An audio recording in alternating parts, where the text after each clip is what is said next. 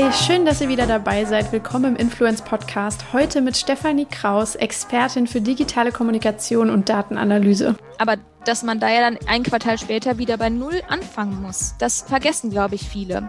Und das kommt zurück wie ein Bumerang. Das wird alles nicht mehr weggehen. Ne? Das ist immer das, was ich sage. Das war zum einen auch schon alles lange da, bevor es das Internet gab. Und wenn man dann denkt, es sei damit getan, einmal bei Instagram nach einem Hashtag zu suchen und dann irgendwie den zu nehmen, der ganz oben steht, dann wird man dem ganzen Thema, glaube ich, in der Tat nicht gerecht. Heute geht es um Daten. Und Stefanie Kraus ist eine absolute Expertin auf diesem Gebiet ähm, und versucht seit vielen, vielen Jahren Social-Media-Kommunikation und die besten Möglichkeiten, die daraus resultierenden Daten gewinnbringend für Unternehmen zu äh, analysieren und dann zu nutzen und in sinnhafte Handlungen zu überführen.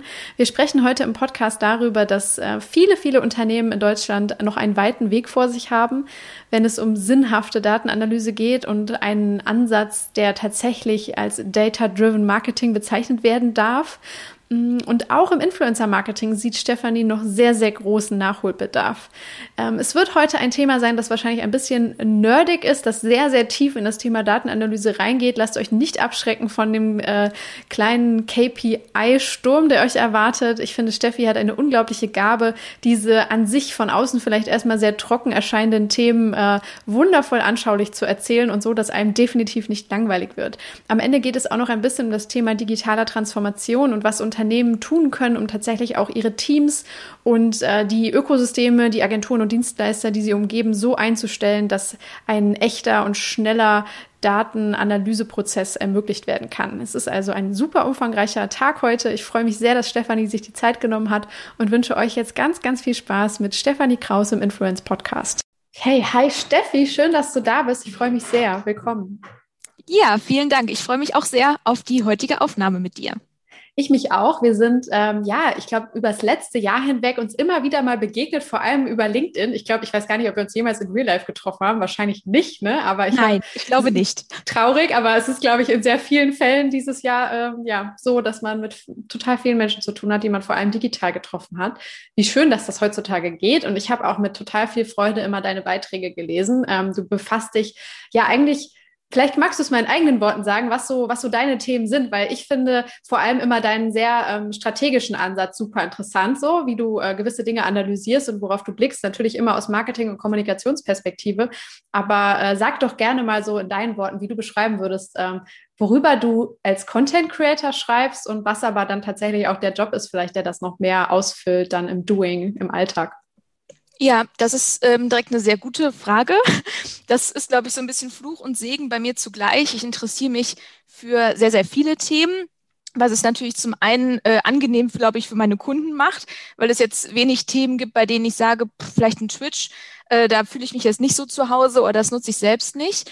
Ähm, es ist natürlich für mich auch einfach schön, weil es ganz viele Sachen gibt, zum Beispiel bei LinkedIn, die ich selbst interessant finde ich glaube, so sieht auch ein bisschen mein Content aus. Ich glaube, es ist ein bisschen was von allem aus dem Bereich digitale Kommunikation ähm, und Transformation. Das ist, ähm, glaube ich, noch im Verhältnis weniger, obwohl mich das eigentlich total interessiert und obwohl ich das auch beruflich schon mache. Ähm, ich glaube, Strategie ist eher so bei mir auf der Wie-Ebene. Ich würde das jetzt nicht so als einen, äh, als ein Feld sehen, was ich beackere. Das ist, macht einen total großen Anteil meiner Tätigkeiten aus. Aber wenn ich es jetzt in Themen verpacken müsste, dann wäre es in der Tat die digitale Transformation und Kommunikation. Ja, sehr, sehr schön. Wie hast du dich denn diesem Feld angenähert? War das schon immer etwas, was dich so auch im beruflichen Leben begleitet hat, auch über die letzten Jahre? Oder ähm, ja, bist du da vielleicht irgendwie jetzt erst so drauf ge gestoßen, dass es so ein Schwerpunkt zumindest ist? Ja, es, ähm, in der Tat war es so, ich habe ähm, vielleicht ist jetzt eine ganz gute Brücke zur Vita. Ähm, ich habe Journalismus studiert und habe da aber schon gefühlt ab dem ersten Semester gemerkt, okay, mit Print brauchst du gar nicht erst anzufangen, das macht mir keinen Spaß und das, da glaube ich auch nicht dran an das Konstrukt und habe mich dann sehr, sehr schnell dafür entschieden, auf dem digitalen Feld Gas zu geben, weil es mich, wie gesagt, auch gereizt hat und die hochfrequentierten Veränderungen auch einfach total attraktiv waren für mich und habe dann erstmal alle möglichen Medienhäuser mir angeguckt, Stern, Vox, RTL, WDR und so weiter und so fort. Und da hat sich das auch immer mehr gefestigt. Und ähm, dann habe ich, bin ich eingestiegen bei der UFA, ähm, als sehr operativ tätiger Social Media Manager, habe da mit den Schauspielern erarbeitet, was ist eigentlich Social Media? Jetzt nennt man es Personal Branding. Damals äh, gab es diese Wortschöpfung noch gar nicht. Und danach war ich in einer Agentur und habe das für Vodafone gemacht, aber dafür das Corporate Magazin Featured verantwortlich als Redaktionsleitung und habe da so ein bisschen meine Passion für diese Schnittstelle zum Thema Daten auch irgendwie entdeckt, weil dieser Bereich Social Listening damals für den Newsroom, den wir damals so genannt haben, sehr wichtig war und auch sehr relevant.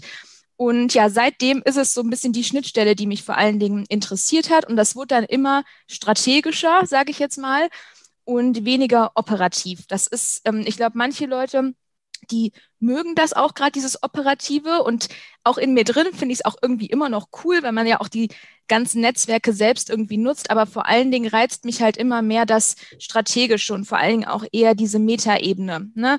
Und deswegen sage ich auch häufig digitale Kommunikation und Transformation, weil ich es auch irgendwie schade finde, wenn man dann so ein sag ich mal, Mikrokonzept zu einem Podcast nur macht und sich aber denkt, pff, das ist ja eigentlich nur das, wie es dann nach außen spürbar wird. Aber eigentlich gibt es da noch so viele andere Pakete, denen man sich doch mal vor allen Dingen auch hinsichtlich Nachhaltigkeit besser annehmen würde.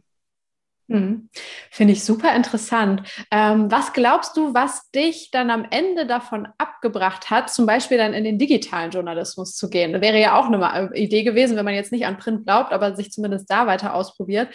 Ähm, und dann noch so ein bisschen nachgeschoben. Ich finde es super interessant, dass du dann bei Featured gelandet bist, weil wir hatten den äh, Thomas Hinzen hier im Podcast, der das jetzt heute macht. Und Richtig. der, ne, genau, der hat ja auch sehr begeistert davon gesprochen, dass er eben auch, glaube ich, so ein, so eins seiner zwei Herzkammern so schlägt für den Journalismus weiterhin. Und das war ja eine gute Verbindung. Also da hattest du ja sogar schon diese Elemente noch weiterhin mit drin. Aber was glaubst du, hat dich am Ende dann doch so, so ganz davon abgebracht? Mm, also ganz davon abgebracht ähm, würde ich gar nicht mal so sagen. Ich bin weiterhin jemand, der super gerne liest und irgendwo auch schreibt. Ähm, aber ich hätte mir jetzt nicht vorstellen können, den ganzen Tag Long Copy zu schreiben. So, das, ähm, nee, das war irgendwie nichts, woran ich richtig geglaubt habe. Und ich mag halt, wie gesagt, auch vor allen Dingen diese Agilität in Sachen Social Media Content Marketing. Ne? Also ich mag diese schnellen Veränderungen. Ich mag, dass da ähm, sehr häufig neue Plattformen entstehen. Wir haben jetzt gerade irgendwie Clubhouse vor der Nase und sowas gibt's natürlich im Journalismus nicht so in der Art. Ne? Und ähm, das fand ich an der, ja, das fand ich an dem Bereich irgendwie was, was mich nicht zufriedengestellt hat, nenne ich es jetzt mal, was aber nicht heißt, dass ich es nicht nach wie vor total interessant finde. Also ich arbeite unter anderem auch für ein Verlagshaus und das reizt mich immer noch. Also wenn ich da mhm. mit der Redaktion zu tun habe, das finde ich nach wie vor total ähm, interessant und auch die Prozesse dahinter. Deswegen fand ich auch Feature damals übrigens wirklich super, weil es genau diese Schnittstelle war. Aber ja, mich reizt dann doch eher irgendwie ähm, dieser Daten und vor allem eher dieser Snackable-Content. Ja, ja, finde ich interessant. Ähm, ich hatte nämlich auch, ich glaube, als, als Schüler immer super lange den Plan, Journalist zu werden. Und bei mir war es dann so eine ähnliche Transformation, so meiner selbst dann hin äh, vom Studium geprägt auch. Aber ja, ich glaube, es ist natürlich auch nochmal was anderes, wenn man das tatsächlich studiert hat. So, ne? Da nimmt man nochmal ganz andere Wurzeln mit. Bist du denn noch so ein sehr aktiver Beobachter der Medienlandschaft? Weil das ist bei mir so, ich, ich beobachte das doch schon immer noch sehr close und bin auch da sehr teilweise medienkritisch oder auch so, äh, ja, manchmal schon fast wehmütiger Beobachter ähm, der, der Landschaft. Und äh, wenn man mal so zehn Jahre weiter prognostiziert, sieht das ja auch nicht so rosig aus. Ne? Total. Ich würde da fast sagen, da habe ich eine ähnliche Entwicklung hingelegt, ähm, wie auch eben beschrieben, von diesem mhm. sehr operativen Text zu schreiben und dann später so eine Perspektive einnehmend, okay, was gibt es für unterschiedliche Konstellationen in Sachen Medien, ne? wie viel, auch so, ich sage immer, dieser, diese Challenge irgendwo, Menschen wollen nicht, dass man ihnen News vorenthält. Ne? Also dieses Thema so Gatekeeping, da sind wir ja mittlerweile sehr, sehr sensibel. Wenn man, wenn man das Gefühl hat, man nimmt uns irgendwie was vorweg oder man hält uns was ja, weg von einem. Auf der anderen Seite sind wir total überfordert mit den ganzen News und Informationen, die uns tagtäglich erreichen. Und gerade sowas hat natürlich auch so viel mit vielleicht Sozialwissenschaften vielleicht ein Stück weit auch zu tun. Das finde ich super interessant. Ne? Und auch, wie reagieren Verlagshäuser auf die Tatsache, dass alle kostenlosen Content zur Verfügung stellen, aber die müssen ja sich auch irgendwie refinanzieren und solche Sachen finde ich halt total interessant. Ne? Also das, äh, da wird, ich, wird man mich auch niemals von losbekommen. Ich persönlich habe jetzt keine Lust mehr auf die hundertste Polit-Talkshow. Das, da bin ich mhm. echt mittlerweile raus. aber wenn es so um diese Transformation, da sind wir wieder beim Thema, geht, ähm, dann finde ich Journalismus weiterhin super interessant. Ja, ich blicke da wahrscheinlich sogar auch ähnlich drauf, weil ich auch denke, ach, die Tatsache, dass wir jetzt in den letzten 15 Jahren beobachtet haben, was es bedeutet, wenn jeder von uns sozusagen zum Publisher wird, ähm, und es immer, immer leichter wird, einen Podcast zu produzieren oder natürlich Blogs, ne, kennen wir jetzt schon seit wahrscheinlich fast 20 Jahren, ähm, ins Netz zu stellen oder äh, Inhalte über Social Media zu kreieren, ähm, dass das natürlich was Tolles ist, was Demokratisierendes, was uns alle sehr empowert. Aber wie du schon sagtest, so, wir sind teilweise vielleicht auch mit dieser Macht nicht immer ganz ähm, ja, firm und sicher im Umgang. Ne? Und äh, ich bin manchmal auch so ein bisschen immer noch äh, am Hin und Her wabern, so, okay, Journalismus und vor allem dieses Gatekeeping, was du gerade beschrieben hast, das hatte so viele Schwächen und es ist wahrscheinlich richtig, dass das jetzt aufgebrochen wurde, aber es hatte auch ein bisschen was Gutes, so ein bisschen was Regulierendes, etwas, was uns ein bisschen mehr im Griff gehalten hat, vielleicht alle. Ne? Total. Ich ähm, habe letztens noch, ich weiß gar nicht mehr, mit wem ich drüber gesprochen habe. Früher war es irgendwie der Chefredakteur, der bestimmt hat, hey, ähm, das Thema kommt rein und das vielleicht nicht. Heute sind es vielleicht ein Stück weit auch die Algorithmen, die äh, ja der eine hasst, der andere liebt. Ne? Das heißt, man kriegt nur das angezeigt, was halt wirklich gerade Talk of Town ist. Ähm, das schränkt einen, wie du sagst, natürlich auf der anderen Seite furchtbar ein und vielleicht erfährt man dann ganz viele andere schreckliche Sachen nicht, einfach nur, weil sie nicht so häufig von relevanten Leuten gepostet wurden. Auf der anderen Seite glaube ich auch, wenn wir alles wüssten, was jeder Mensch in jeder Sekunde irgendwie postet, wir wären noch wahnsinniger, als wir es eh schon sind. Deswegen äh, glaube ich, ähm, wie man das auch immer nennt, aber ein Stück weit muss es ja irgendeine Art von Filterung geben. Hm. hm dann öffnen wir uns doch jetzt mal vielleicht diesem Thema nochmal weiter, Social Media und auch äh, Data-Driven Kommunikation vielleicht so. Was, ähm, äh, also bei mir ist es immer so, dass ich mich teilweise wundere, ähm, an wie vielen Stellen immer noch, ich sag mal, nicht verstanden wird, wie viel man tatsächlich messen kann, wenn wir auf die Art der Kommunikation blicken, die eben im digitalen Raum stattfindet. Und das ist immer noch so ein bisschen so wie so eine Art ähm, Magic Box oder so beschrieben wird, so ein bisschen Storytelling im, im Social Web, so nach dem Motto. Aber dass es ja doch handfeste Technologie eigentlich ist und auch ein sehr, was du schön beschrieben hast, so ein sehr sachlicher ähm, ja, Eintritt eigentlich in Kommunikation. Ne? Ganz, ganz anders, als es eben früher mit herkömmlichen Kommunikationsmitteln der Fall war. Vielleicht magst du mal deine Perspektive so ein bisschen darauf teilen, warum äh, fixt dich das so an, so gerade auf diesen Data-Driven Aspekt so viel Wert zu legen? Ja, ich glaube, über das Thema könnte ich Stunden reden, weil es mich wirklich irgendwie, zum einen ist es total eine Leidenschaft von mir und zum anderen macht es mich manchmal wirklich auch einfach verrückt. Ähm, also ich glaube, das erste Mal, ähm, ich habe eben schon gesagt, ich habe für Vodafone da auch sehr stark in dieser Schnittstelle gearbeitet Vodafone war einfach ein sehr modernes Unternehmen, was das anging. Ne? Die waren sehr stark am Puls der Zeit. Und deswegen konnte man das da so komplett ausleben. Die waren sehr dankbar für jede KPI, die man mitgebracht hat. Mm, dann gibt es aber genauso Unternehmen, die einem ein Paper schicken als Briefing und sagen, das sind die Themen, über die wir gerne sprechen wollen würden. Bitte leg mal los mit Strategie. So. Und ich habe halt immer wieder die Frage gestellt, okay, aber das Kommunikation ist ja keine Einbahnstraße. Ne? Nur weil ihr das erzählen wollt, heißt es ja nicht, dass es die Leute interessiert. Habt ihr das denn mal gemessen, ob das die Leute interessiert? Und wie werdet ihr denn wahrgenommen? Dann wurden wieder irgendwie aus der internen Brille Mutmaßungen angestellt. Und ich war dem irgendwann so müde. Ne? Ich war einfach dem sehr müde, dann wieder eine irgendwie coole Kreatividee vom CD umzusetzen, ohne zu wissen, wird's das jetzt, wird's das nicht und auch danach nicht zu wissen, war es das jetzt oder nicht. Äh, was ja nicht heißt, dass ich liebe Kreativität und für mich ist es auch übrigens überhaupt kein Widerspruch. Äh, das finde ich sehr, sehr wichtig, weil das in vielerlei Köpfen nämlich immer so ist. Ich glaube, es haben sehr viele Leute große, ähm, eine große Hemmung, sich mit dem Thema Daten zu beschäftigen. Ähm, das kann ich bis zu Punkt X auch verstehen, weil es wirklich teilweise komplex ist. Ne? Also so Sachen wie DSGVO und Co. machen es auch nicht einfacher. Und ja, die Hemmung ist, glaube ich, zum einen da, weil es für viele auch nicht nah an einem dran ist. Ne? So Marketing macht immer so ein bisschen, bisschen entertaining, macht irgendwie wenigstens Spaß, aber Daten sind eher so der kleine Buhmann. Dass aber Daten auch wirklich total Spaß machen können und ja auch kreative Sprungbretter sein können, ne? in Form von Insights, da kommen die Leute häufig nicht drauf. Und das finde ich immer so schade. Auf der anderen Seite liebe ich den Moment, wenn man Leute damit kriegt wenn man denen sagt, okay, wir haben mal eine Analyse gemacht, irgendwie hier habt ihr Stärken, hier habt ihr Schwächen und auch teilweise wirklich so Eye-Opening-Momente herbeizuführen, ne? das, das macht total Spaß. Also das liebe ich wirklich ähm, und ich hoffe sehr, dass das in den nächsten Jahren noch deutlich mehr ins Mindset von allen Head-Offs vor allen Dingen kommt, weil ich glaube, das ist was, das muss definitiv, so leid es mir tut, von oben nach unten gelebt werden. Hm. Warum glaubst du, dass es da noch nicht so ein großes Erwachen bisher gab? Ich glaube, das liegt zum einen, also an ganz unterschiedlichen Sachen, glaube ich grundsätzlich, aber eine ist, dass immer noch sehr viele Unternehmen, und dieses Wort, ich kann es auch nicht mehr, aber es ist leider so, in Abteilungen organisiert sind. So, und Daten funktionieren aber nicht in Abteilungen. Ja, Daten funktionieren am aller, allerbesten, wenn das eben abteilungsübergreifend gehandhabt wird. So, und es gibt halt in vielen Unternehmen dann vielleicht mal irgendwie, oder in großen Unternehmen zumindest, irgendwie ein Data oder ein Head of Data oder wie auch immer der Titel dann sein mag aber der ist teilweise halt auch noch sehr operativ eingebunden, was aber die eigentliche Herausforderung ist. Und da kommen wir auch wieder zum Thema, wie spielen denn so Social Media, Influencer Marketing und Co. zusammen, ist ja auch eine Vergleichbarkeit herzustellen ne? und eher wieder so eine Metaebene einzunehmen und verschiedene Maßnahmen auf Basis von Daten miteinander zu vergleichen und zu evaluieren. Und das kann man ja nicht nur in Sachen Web-Tracking. Ich glaube, hier in Deutschland ist auch immer so, wenn man von Daten spricht, ach so, das, dann müssen wir Events tracken auf der Website. Ja, um Gottes Willen, das müsst ihr. Aber das ist halt auch nur ein Teil. Ne? Und ich glaube halt, dieses große Ganze, da schrecken halt gerade noch sehr viele zurück aufgrund der Komplexität.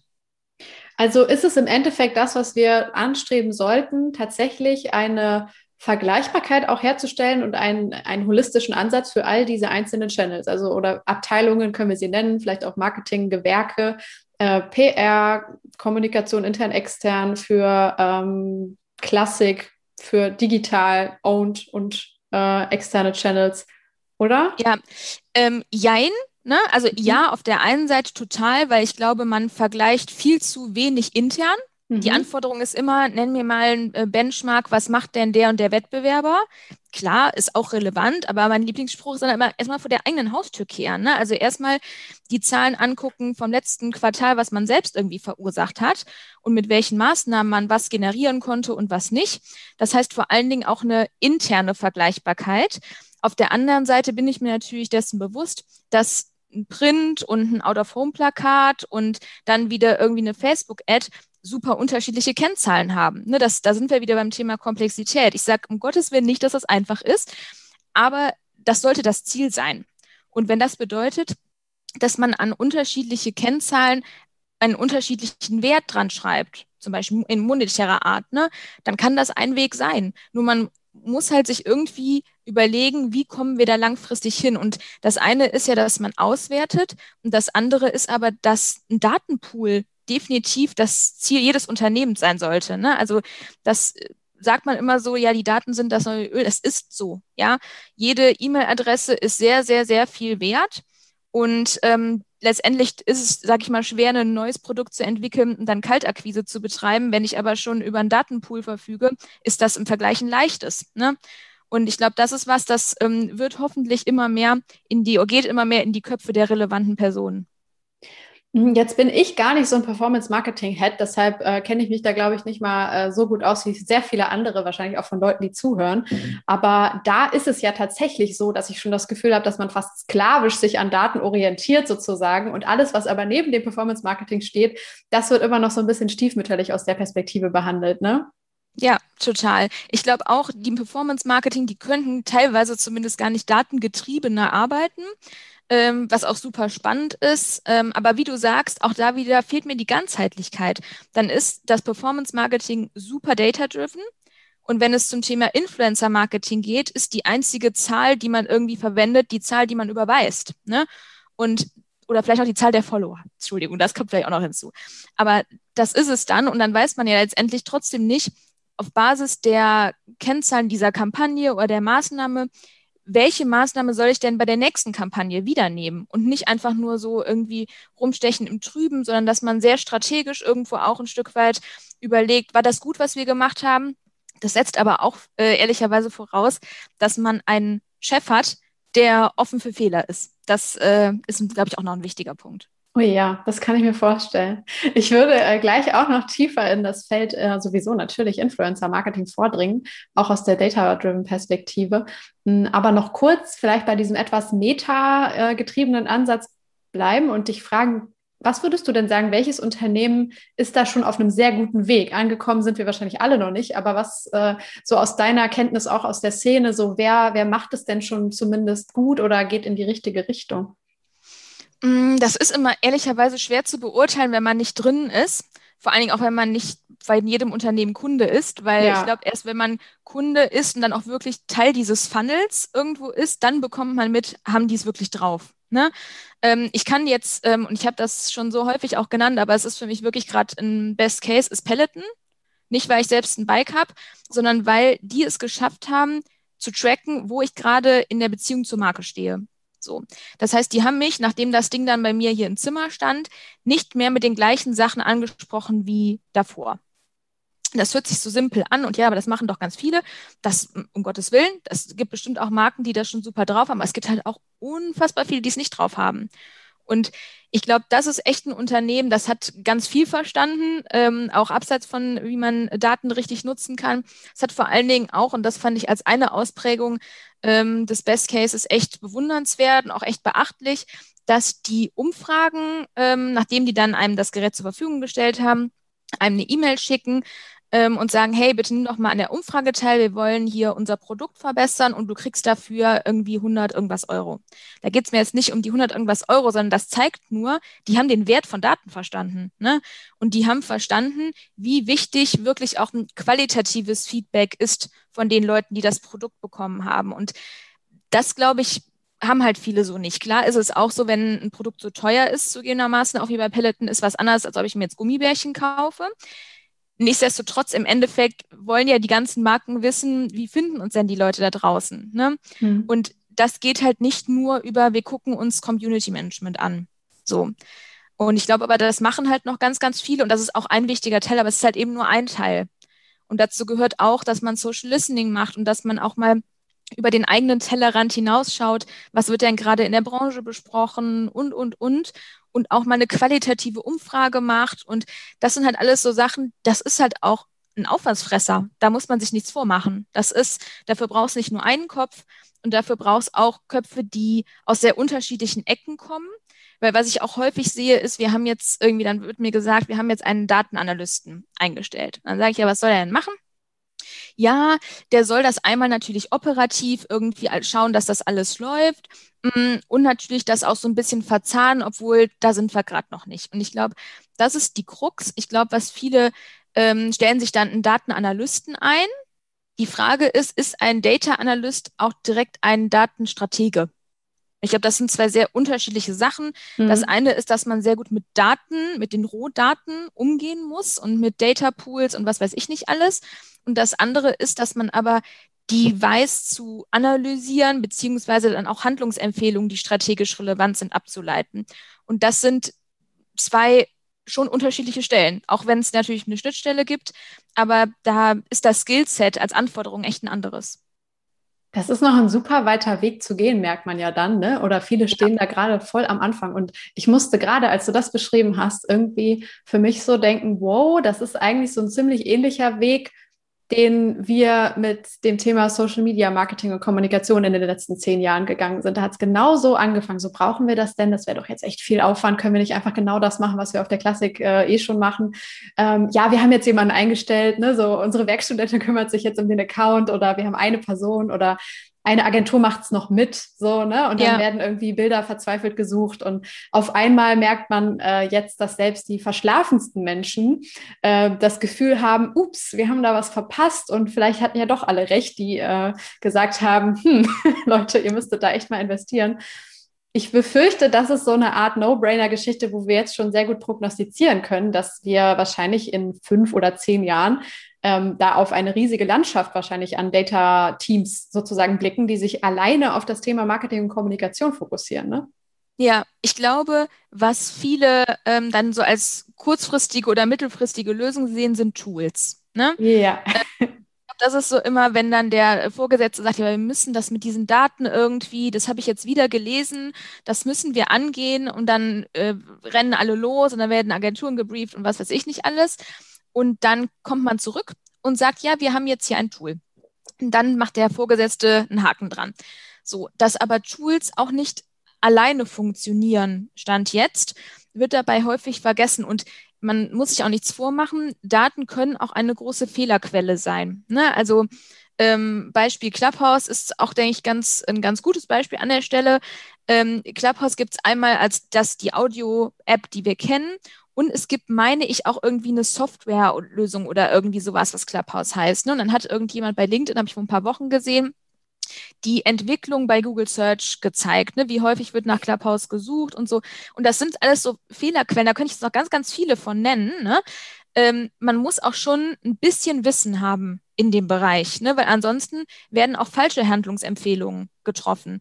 Und ähm, deswegen braucht es halt leider Gottes nicht nur Tools, sondern auch Leute, die diese Tools bedienen können. Und das wird häufig leider Gottes irgendwie vergessen oder fällt ein bisschen hinten über. Und es steht auch, finde ich, zu häufig noch als so ein Punkt halt auf dem Zettel, was man so machen muss. Aber dass das etwas ist, was wirklich langfristig und auf der Metaebene relevant ist, das haben noch ganz, also haben echt noch wenige, vor allen Dingen, was so Mittelständler angeht. Ne? Also ich glaube, Großkonzerne haben es mittlerweile schon verstanden. Die tun sich halt auch noch an der einen oder anderen Stelle schwer. Das kann ich denen auch überhaupt nicht verdenken. Das könnte ich auch nicht auflösen.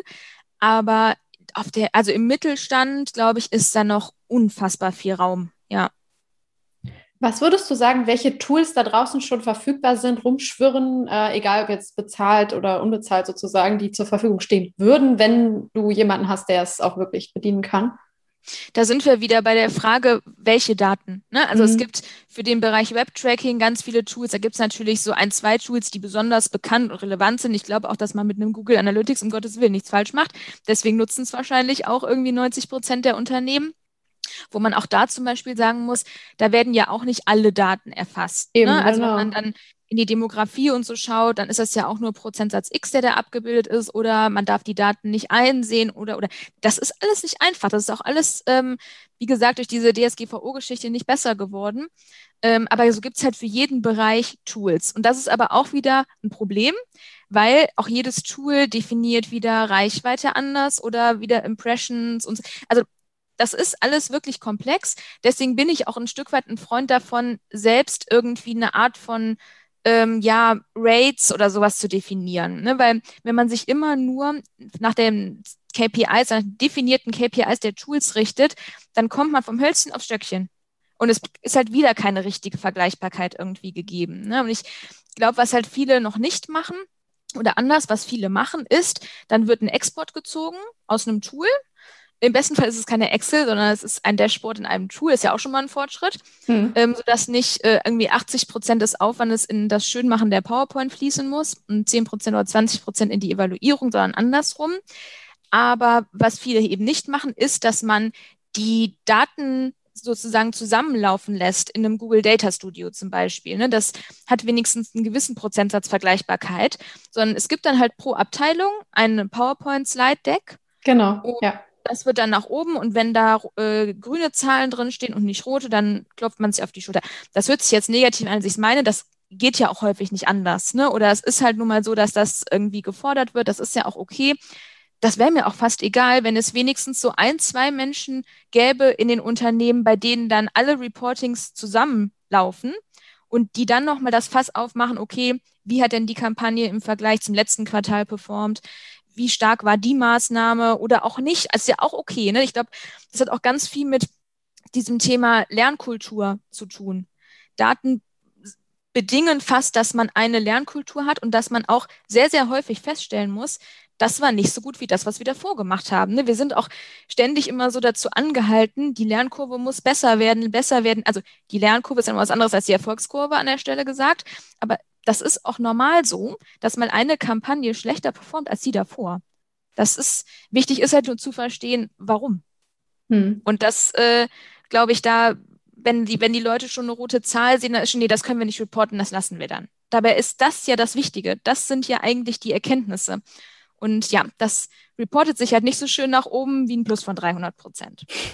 Ich glaube auch, dass so die Krux liegt darin, tatsächlich, wie du gerade meintest, einen zentralen Ort zu schaffen, wo das zusammenläuft. Ne? So geführt im Idealfall ein Dashboard, so wo wir genau sehen, wo stehen wir gerade und das dann nochmal runtergebrochen werden kann, natürlich auf die einzelnen Gewerke vielleicht.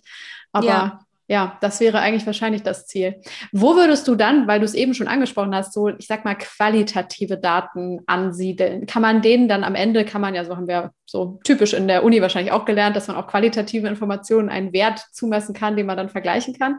Aber äh, ja, wo, wo finden die dann für dich statt? Weil ich habe in letzter Zeit total viel über das Thema Small Data gehört oder gelesen und fand das total charmant, weil manchmal ist es ja auch wirklich nur eine kurze Beobachtung, weil du mit Konsumenten zum Beispiel interagierst, weil du siehst, wie ein Produkt irgendwie in der Regel verwendet wird, so womit du vielleicht gar nicht gerechnet hättest, was dir auf einmal so ein ganz neues Aha-Erlebnis bringt und vielleicht ähm, ja nochmal neue Rückschlüsse auf, äh, auf die Zielgruppe vielleicht oder ähm, ja, ne, so. Wie würdest du sagen, könnte man das dann einfließen lassen in so ja. ein sehr zahlengetriebenes Konstrukt? finde ich einen total wichtigen Punkt. Ich liebe auch diesen präzisen Begriff von Small Data, weil man immer nur Big Data und Big Data hört den ganzen Tag. Ähm, und glaube auch, dass das was ist, womit sich Unternehmen fast noch schwerer tun. Glaube ich auch. Data, ja. Das ist letztendlich ein technisches Verknüpfen, sage ich jetzt mal ganz stark runtergebrochen. Dann kann man sagen, man hat einen Data Pool. Ne? So. Aber was man daraus zieht an qualitativen Erkenntnissen, das ist das Schwierige. Und das ist auch häufig so eine sehr knifflige Arbeit und das lässt sich auch genauso wie du sagst in einem Dashboard vielleicht schwieriger abbilden als jetzt irgendwie ein Big Data Pool. Ne? Das muss man an der Stelle schon mal so sagen. Ich meine, es gibt natürlich, und das kennen ja auch schon diverse Social Listening Tools, bieten das ja auch an, eine Sentiment-Analyse. Auch da wieder ist es so, klar, ist alles super und KI und so weiter, ähm, alles cool aber die haben jetzt auch keine hundertprozentige Korrektheit oder liegen die an den Tag. Ne? Das heißt, auch da gilt es, jede einzelne Erwähnung, wenn man es richtig machen will, durchzugehen und sich anzuschauen, okay, ist das wirklich negativ, positiv, neutral? Was ist denn daran negativ? Und das können manche Tools schon sehr, sehr gut, aber eben auch nicht alleine. Ne? Und wenn dann jemand ist, der das, äh, ein armer Mensch, der das korrigieren muss, dann wiederum hat man aber am Ende super, super relevante Insights. Also wenn ich weiß, zum einmal Beispiel zu nennen, bei meinem Customer Service, da laufen zu 70 Prozent Beschwerden ein, dann hilft mir das ehrlicherweise noch nicht so sonderlich viel. Ähm, aber wenn ich weiß, dass davon entfallen allein schon 60 Prozent auf das Thema Zubehör, dann habe ich ein Issue. Ne? Also dann sollte man da mal zumindest stark reingucken, was denn für ein Zubehör, was ist denn da das Problem? Liegt es irgendwie an dem Versand oder hat er irgendwie wirklich ein konkretes Zubehörteil, irgendwelche Defekte? Und ich glaube, da ist so viel Potenzial drin und das nutzen einfach noch sehr wenige. Ne? Das geht nämlich auch damit einher, dass man nicht nur in Callcenter-Agents denkt, sondern das geht auch damit einher, dass man ein Community-Management macht, was ähm, sich mit einem Tool auskennt und was vielleicht, wo der Agent dann hinterlegt, okay, Tags vergibt pro offenes Ticket. Ne? Und da sind wir echt noch teilweise weit entfernt von. Ich wüsste mal gerne, wie du dich diesem The Thema täglich annäherst und wie du dich auch weiterentwickelst darin. Weil ich habe das Gefühl, beim Thema Data sind die Unternehmen und auch die Agenturen teilweise noch einen Ticken verschlossener tatsächlich. Vielleicht auch, weil man sich nicht so gerne reingucken lassen möchte, wie man so sein Setup selber gebaut hat. Ähm, es wird natürlich super viel dann über Erfolgscases äh, berichtet und so, aber ich habe das Gefühl, wenn man wirklich verstehen will, ja, wie macht man es denn jetzt richtig, da muss man schon äh, ein bisschen um die Ecke denken, um an alle relevanten Informationen zu kommen. Deshalb nur mal so ein kleiner Hack vielleicht für Leute wie auch mich, die sich da noch tiefer reindenken wollen. Wie kriegst du deine Infos und bildest dich auch selber weiter? Hack habe ich da ehrlicherweise nicht. Ähm, ich bin immer ein großer Freund von, man muss es irgendwie mal selbst von Anfang bis Ende durchdacht haben. Ne? Also ich glaube, man kann immer leicht so ein paar Buzzwords irgendwie nennen. Ja, man muss denjenigen durch den Funnel tracken und so weiter. Aber wenn man dann erstmal selbst ein Tracking-Konzept schreibt, dann versteht man erst, wie komplex das ist und man ja. versteht auch erst, dass das alles doch nicht so einfach ist, wie man sich das vorgestellt hat und, und, und, und, und. Und Daten offenbaren auch einfach strategische Lags. Das ist auch, glaube ich, was, was sehr unangenehm ist. Ne? Also wenn du einen Datenanalyst losschickst, dann stellt er erstmal sehr unangenehme Fragen. Der sagt, was ist euer Zielvorhaben, ähm, was sind die primären, die sekundären Kennzahlen. Das wird häufig einfach nicht definiert. Das hört sich total traurig an, aber deswegen sind die auch immer ein Stück weit echt lästig, so Data Analysts. Ne? Und die Fragen sind aber natürlich total relevant und auch total notwendig. Aber ja, ich glaube, das ist so ein bisschen das Problem. Zurückkommt auf deine Frage, meint das ein Stück weit auch, es selbst zu machen? Das ist, ähm, das ist keine schöne, also ich finde es keine schöne Arbeit. Ich äh, würde das echt nicht gerne den ganzen Tag lang machen. Aber wenn man das einmal gemacht hat, ein Tracking-Konzept zum Beispiel in einer Ausprägung zu schreiben oder mal ein Dashboard anzulegen mit ganz vielen unterschiedlichen Konnektoren. Wenn man mal die Aufgabe bekommen hat, bitte mal alle Quartalskampagnen vergleichen und, und, und, und, und dann weiß man schon eher, wovon man spricht. Ohne dass ich im Ansatz sagen würde, ich habe das Thema Daten von A bis Z verstanden, dafür ist das viel zu riesig. Ähm, ich könnte es eher auf einer Strategie, oder was tue ich ja auch schon, auf einer strategischen Ebene sagen, welche Daten brauchen wir? Und dann gibt es jemanden, der sich dann um das Technische kümmert. So, so würde ich es mal sagen. Ne? Und das meine ich auch eben mit diesem Unterschied von ähm, Analyst zum Strategen. Das mhm. ist für mich ein ganz, ganz großer Unterschied. Ich würde mich niemals als Analyst sehen, aber ich würde mich als Strategen an der Stelle sehen. So, ähm, so das zum einen. Vielleicht doch ein kleiner Hack sind YouTube-Videos. Ja. Ähm, also ich finde, ja, YouTube ist, äh, finde ich, echt so eine, eh so eine krasse Wissensquelle. Also das äh, ist wirklich sehr, sehr powerful, glaube ich, in bestimmten Bereichen. Und da gibt es natürlich welche, da sind unfassbare Nerds drin, da bin ich auch raus, muss ich ganz ehrlich sagen. Aber es gibt auch welche, die ähm, kommunizieren das sehr verträglich.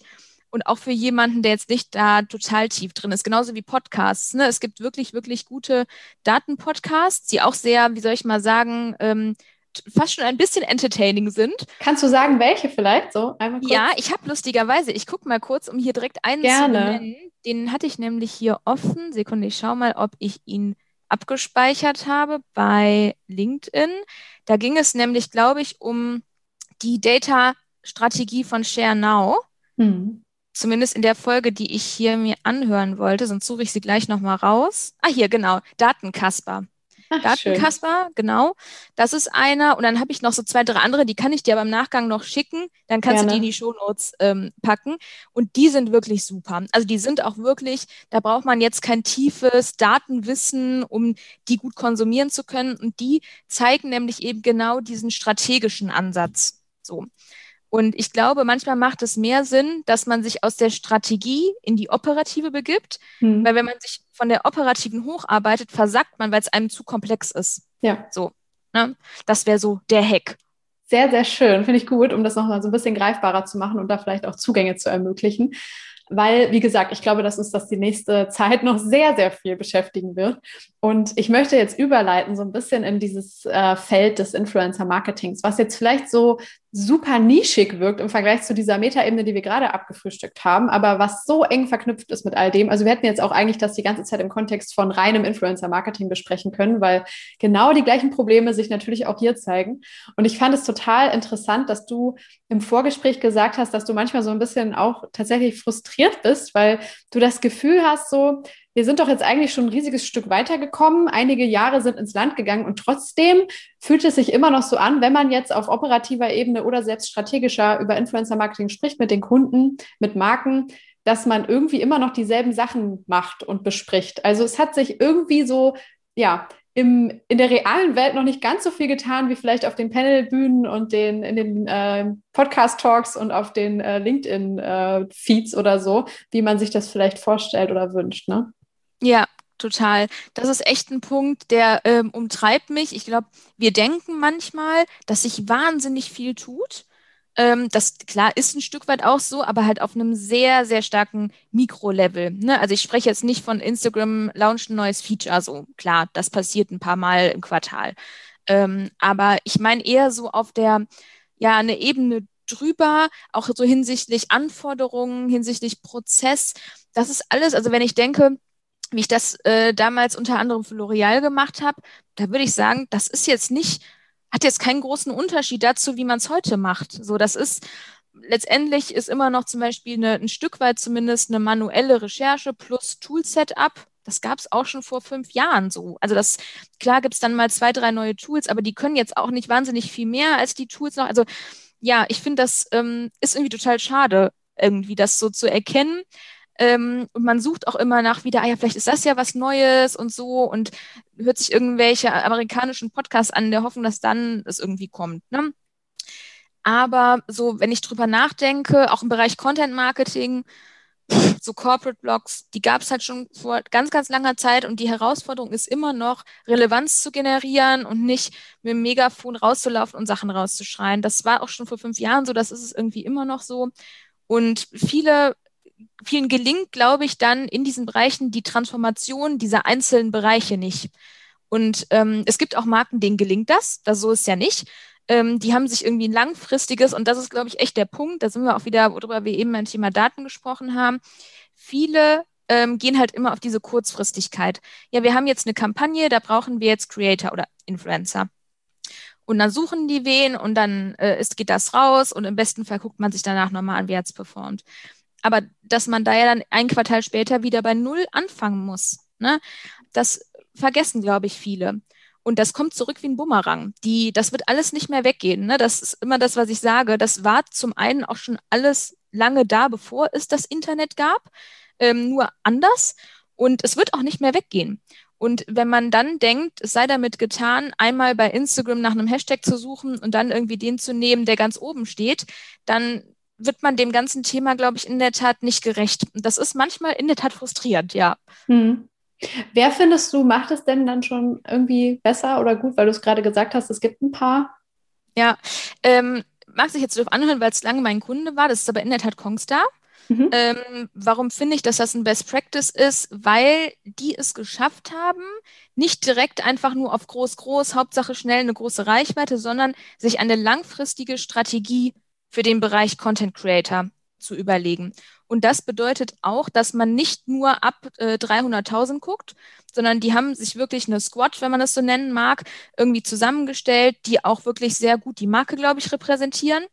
Und die sind auch schon, seit ich zumindest auf dem Etat arbeite, was jetzt auch schon, glaube ich, anderthalb Jahre oder so sind oder waren, ähm, konstant für die Marke ne? und entwickeln sich zusammen mit der Marke.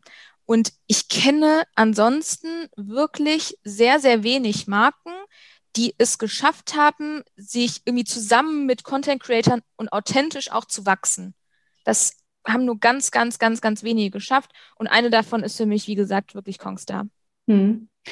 Ja, ich glaube, dass ähm, auch hier Daten oder die, das richtige Ansehen von Informationen irgendwie wieder eine sehr große Rolle spielen. Und ich finde, da hat sich vielleicht so ein bisschen was getan. Diese Hoffnung möchte ich zumindest so einmal rantragen, ne? dass wir schon, finde ich, viel ehrlicher und offener darüber sprechen, was macht denn jetzt zum Beispiel, wenn wir jetzt bei der Auswahl so ganz am Anfang vielleicht nochmal loslegen, die, die Qualität eines Influencers aus. So, ne? Wie können wir das wirklich feststellen? Eben an, nicht anhand der Followerzahlen, sondern an allem, was dahinter liegt sozusagen.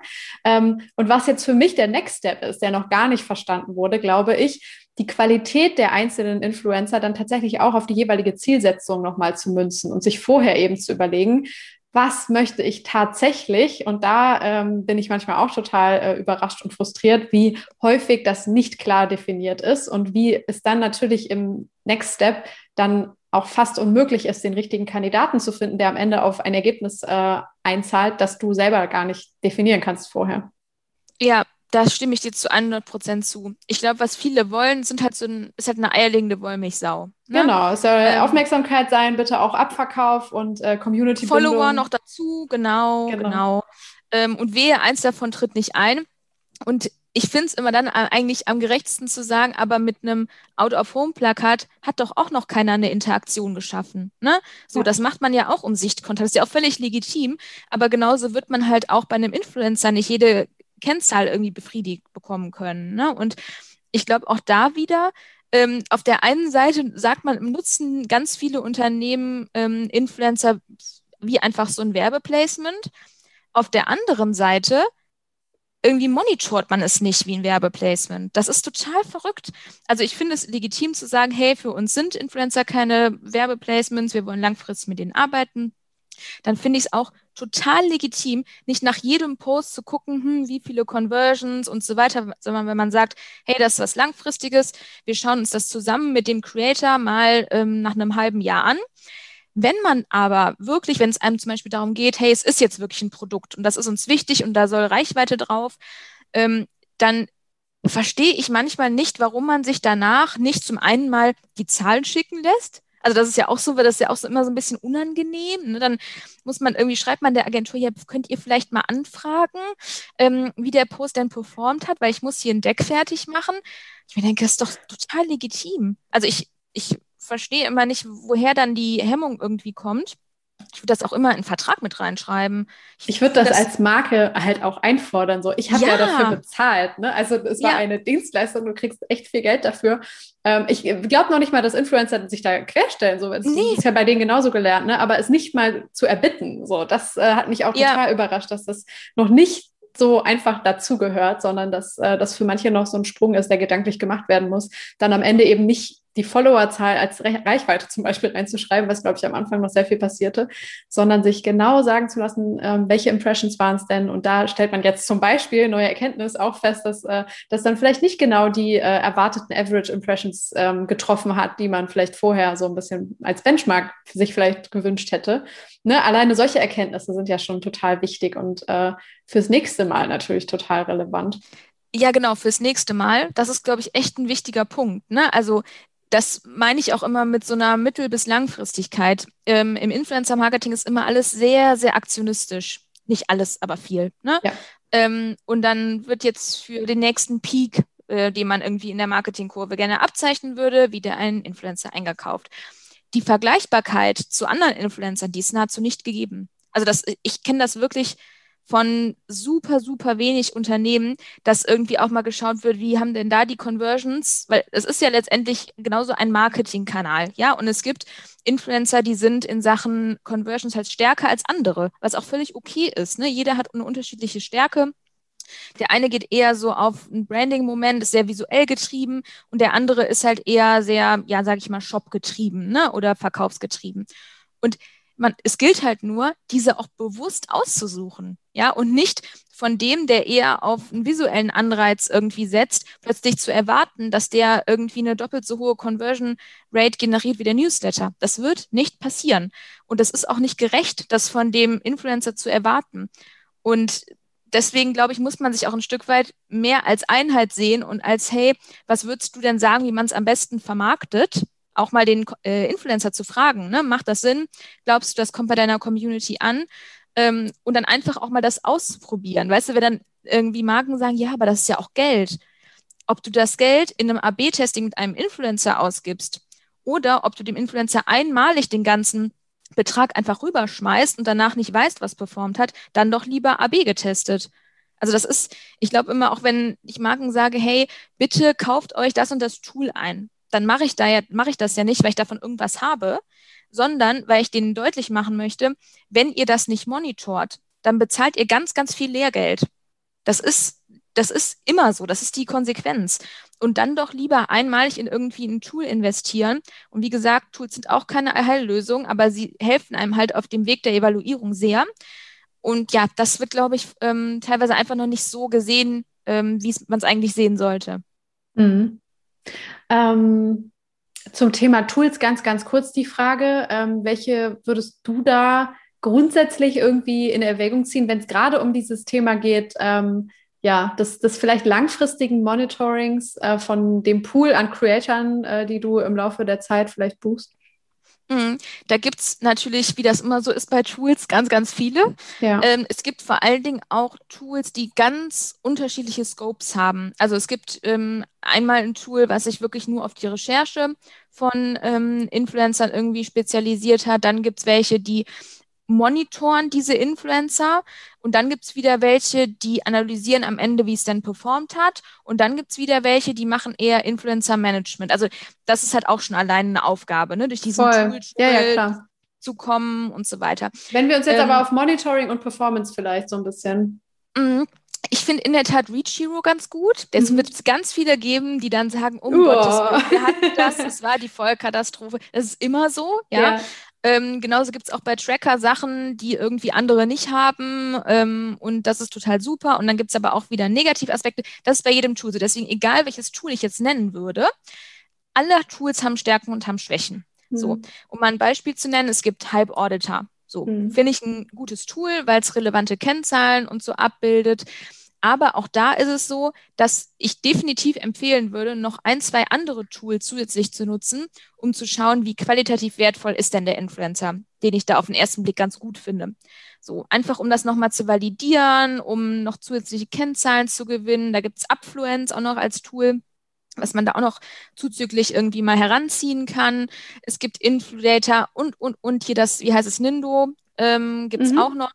Ähm, kann auch wieder wirklich einen großen Mehrwert bieten, weil das nochmal eine andere Perspektive einnimmt als jetzt ein Upfluence zum Beispiel, was wirklich immer nur sehr konkrete Personen sozusagen scannt.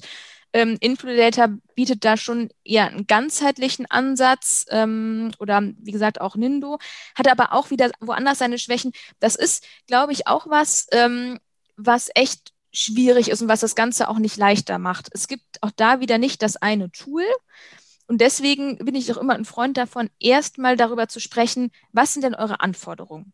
Welche Fragen muss dieses Tool klären? Und dann muss es eine Person geben, die alle Tools testet. Und ich weiß, das nervt. Ja, ich weiß das. Das ist unendlich viel Aufwand im Vergleich zu dem, was man vermeintlich am Ende kriegt, obwohl das ja gar nicht mal so wenig ist. Aber es gibt keine Alternative. Die Alternative ist, dass man einfach ein Tool nimmt und dann halt schaut, okay, ähm, alles klar, da hat uns das und das gefehlt und dann geht man wieder zum nächsten und, und, und. Ich bin ein Freund davon, dass jemand dieses Thema im Unternehmen ownt und auch jedes halbe Jahr oder jedes Jahr wieder einen Test macht mit diesen Tools. Die Tools entwickeln sich, die kriegen alle nasenlang neue Features. Und ein gutes Beispiel ist auch ähm, DigiMind. So. Die habe ich auch mal, ich weiß nicht vor wie vielen Jahren mal getestet und damals hatten die auch schon ihre Stärken und ihre Schwächen. Und dann habe ich das Tool aber vor ein paar Wochen nochmal getestet, was mich irgendwie nicht in Ruhe gelassen hat. Und ich dachte, hm, ja, da höre ich immer wieder mal was von. Das war ein komplett anderes Tool. Das, kam, das hat, hatte nahezu keine Parallelen mehr zu dem Tool, was ich da vor fünf Jahren gesehen hatte. Ne? Mhm. Oder Social Bakers. Mit Social Bakers kann man, sagen sie, ähm, datenbasierte Personas erstellen. So. Das kann man nur ausprobieren, ob das auch stimmt, wenn man da mal wirklich die eigenen Daten reinfließen, das uns mal ausprobiert. Ne? Und deswegen bin ich wirklich, wäre das meine große Empfehlung, stellt dafür jemanden ab. Und das tut weh, aber ansonsten werdet ihr Lehrgeld bezahlen. Ja, ich glaube auch so dieses mit Weitsicht äh, an das Thema Data Management und Tracking ranzugehen und Monitoring ist, ist super wichtig. Ähm, und ich fand diesen Punkt, den du eben hattest zum Thema A-B-Testing von Influencern, das fand ich so, so wichtig. Und ich würde mir wünschen, dass wir damit anfangen. Ich glaube, das ist so die nächste Welle der, der Weiterentwicklung sozusagen, dass wir akzeptieren, dass Influencer nicht gleich Influencer ist. Das besprechen wir jetzt, habe ich immer das Gefühl, so aus inhaltlicher Perspektive. So, ne? mhm. ne? Das gibt halt den Fashion-Influencer und den Food-Influencer. Aber das ist selbst da nochmal, so selbst wenn du jetzt das Thema Fashion nimmst, so viele unterschiedliche äh, Qualitätsstufen gibt. Und wie du sagtest, so der eine ist ein mega geiler Abverkäufer, so blöd gesagt. Der andere überhaupt gar nicht. So, der hat halt eine Community, die aber dann sich dafür super inspirieren lässt oder der eine Marke nochmal ganz, ganz anders transportieren kann. Ne? Und das Schlimme ist ja, es ist ja noch nicht mal so, dass das immer gleich ist. So der eine funktioniert bei Marke X vielleicht super gut und bei Marke Y eigentlich gleiche Produktkategorie vielleicht total schlecht. Ne? Also so, es ist so individuell und du kannst es eigentlich nur im Doing tatsächlich rausfinden, wer für dich zu diesem Zeitpunkt im Jahr 2021 wirklich funktioniert. Also würde ich, glaube ich, auch dann irgendwie dazu inspirieren oder aufrufen, so jede Welle, jedes Engagement eines Influencers immer als eine Art äh, Testlauf zu verstehen und seine eigene Datenbasis mit jeder tatsächlich äh, ja mit jeder Exekution anzureichern ne? und alles zu tracken, was geht, um dann irgendwann mal, wenn man es ein paar Monate gemacht hat, sozusagen, falls das ein langfristiges Ding ist, was man fährt, ähm, ja, sich selbst dann eben eine Geschichte erzählen kann und sieht, ach, okay, so in the long run sehe ich jetzt, Person X hat vielleicht im Januar noch gar nicht performt, dann aber am Ende des Jahres total abgeliefert oder so.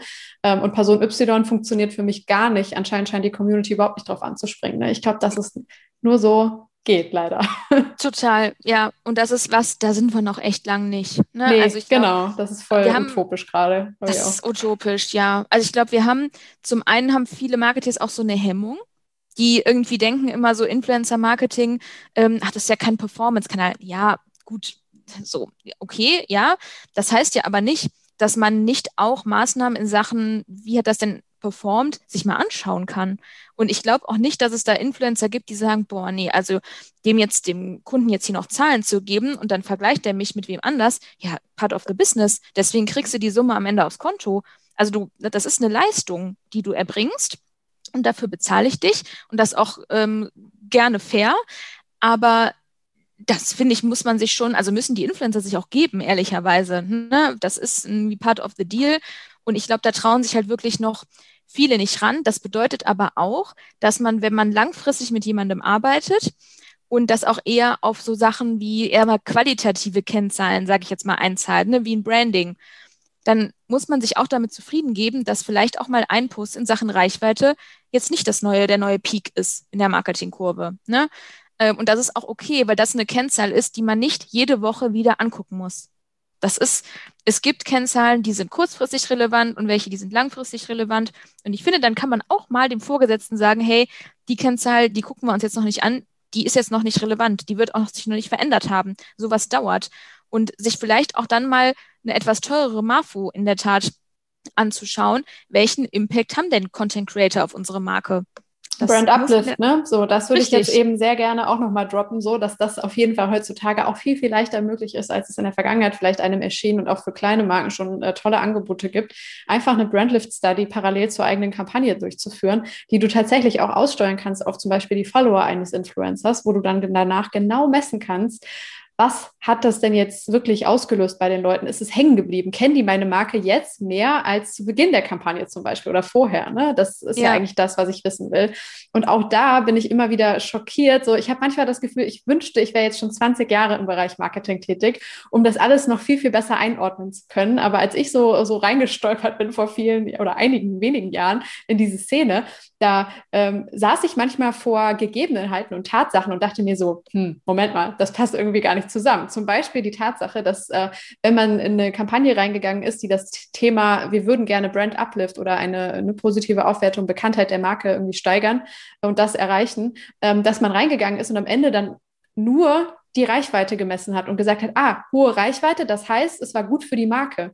Und das passt ja nun mal gar nicht zusammen. So, ne? Nur weil viele Leute ein Posting gesehen haben, heißt es noch lange nicht, dass sie gemerkt haben, dass ich der Absender bin, dass sie meine Botschaft verstanden haben, dass sie jetzt mein Produkt erinnern. Und ja, ich glaube, alleine, dass wir da noch ähm, so viel rausholen können und dass äh, die ganze Qualität äh, dieses Businesses, dieses Endeavors nochmal hochschrauben können. Wenn wir nur diese Basics hinkriegen, ähm, ordentlich aufzusetzen und zu messen, dann äh, ist zumindest das schon mal gewonnen. Das ist aber auch manchmal ein bisschen frustrierend, so wie du eben meintest, so dass wir uns jetzt schon damit zufrieden geben müssen, nur die, die Löcher zu flicken, die in dem ganzen Konstrukt noch drin sind. Ne? Ja, definitiv. Ich habe da erst noch vor ein paar Wochen ein Beispiel gesehen, da war auch wieder ein Post, ja, hier super Kampagne, wahnsinnig viele, wahnsinnig viele Interaktionen unter dem TikTok. So. Und da dachte ich mir, jetzt guckst du mal unter das TikTok, weil ich kann mir gar nicht vorstellen, was haben die Leute denn da kommentiert? Also der, es war jetzt auch nicht so ein Inhalt, wo du denkst, boah, da würde ja erstmal eine Welle an Diskussionen wahrscheinlich losbrechen. Und da, da war ich wirklich wieder total erschrocken, weil das war ein sehr fortschrittliches Unternehmen und unter diesem Post hatten vor allen Dingen zwei Leute, ich weiß nicht, ob es Bots waren oder nicht, keine Ahnung, aber das waren letztendlich, sage ich mal, 80 Prozent der Kommentare waren von Bots, die irgendwelche anderen Leute kommentiert haben. Ne? Oder beziehungsweise markiert haben, ja. Mhm. Und da denke ich mir, jo, also pff, ob man sich jetzt damit feiern kann, weiß ich jetzt persönlich nicht, ähm, weil wenn dahinter wiederum irgendwelche anderen Bots markiert wurden, so what's in? Also, ja. und das sind alles so Sachen, ähm, deswegen ja auch immer, sage ich auch mal, heiße Luft, das ist auch einfach so, das ist teilweise heiße Luft. Ne? Also wenn da dann auch teilweise nur von irgendwelchen Comment-Pots äh, Herzchen geschickt werden, ja gut, ob dadurch jetzt meine Marke irgendwie langfristig relevanter ist, vermag ich jetzt nicht einzuschätzen, ne? aber das sind alles so Sachen, ich, das langweilt mich auch irgendwie so ein bisschen. So, wenn man dann wieder einen Post sieht und dann würde ich einfach so gerne manchmal drunter schreiben. Ich weiß, das ist nervig, aber ja, wie viel Media habt ihr denn drin? Habt ihr mal geguckt, wie qualitativ wertvoll diese Kommentare sind?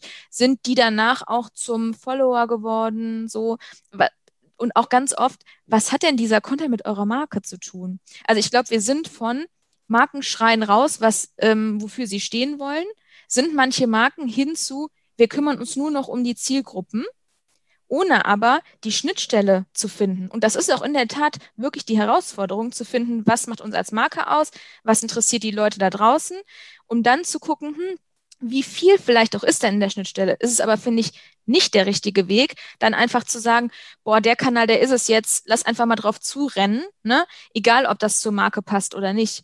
Und, und wir geben der Community nur das, was sie sehen will, ohne richtig. dass wir am Ende Verknüpfung, Rückknüpfungspunkte ja. haben zu uns sozusagen, ne? Ja. Total. Und das finde ich ist so die nächste Bewegung, die mir aber genauso wenig gefällt, wie das mit dem Megafon rumrennen.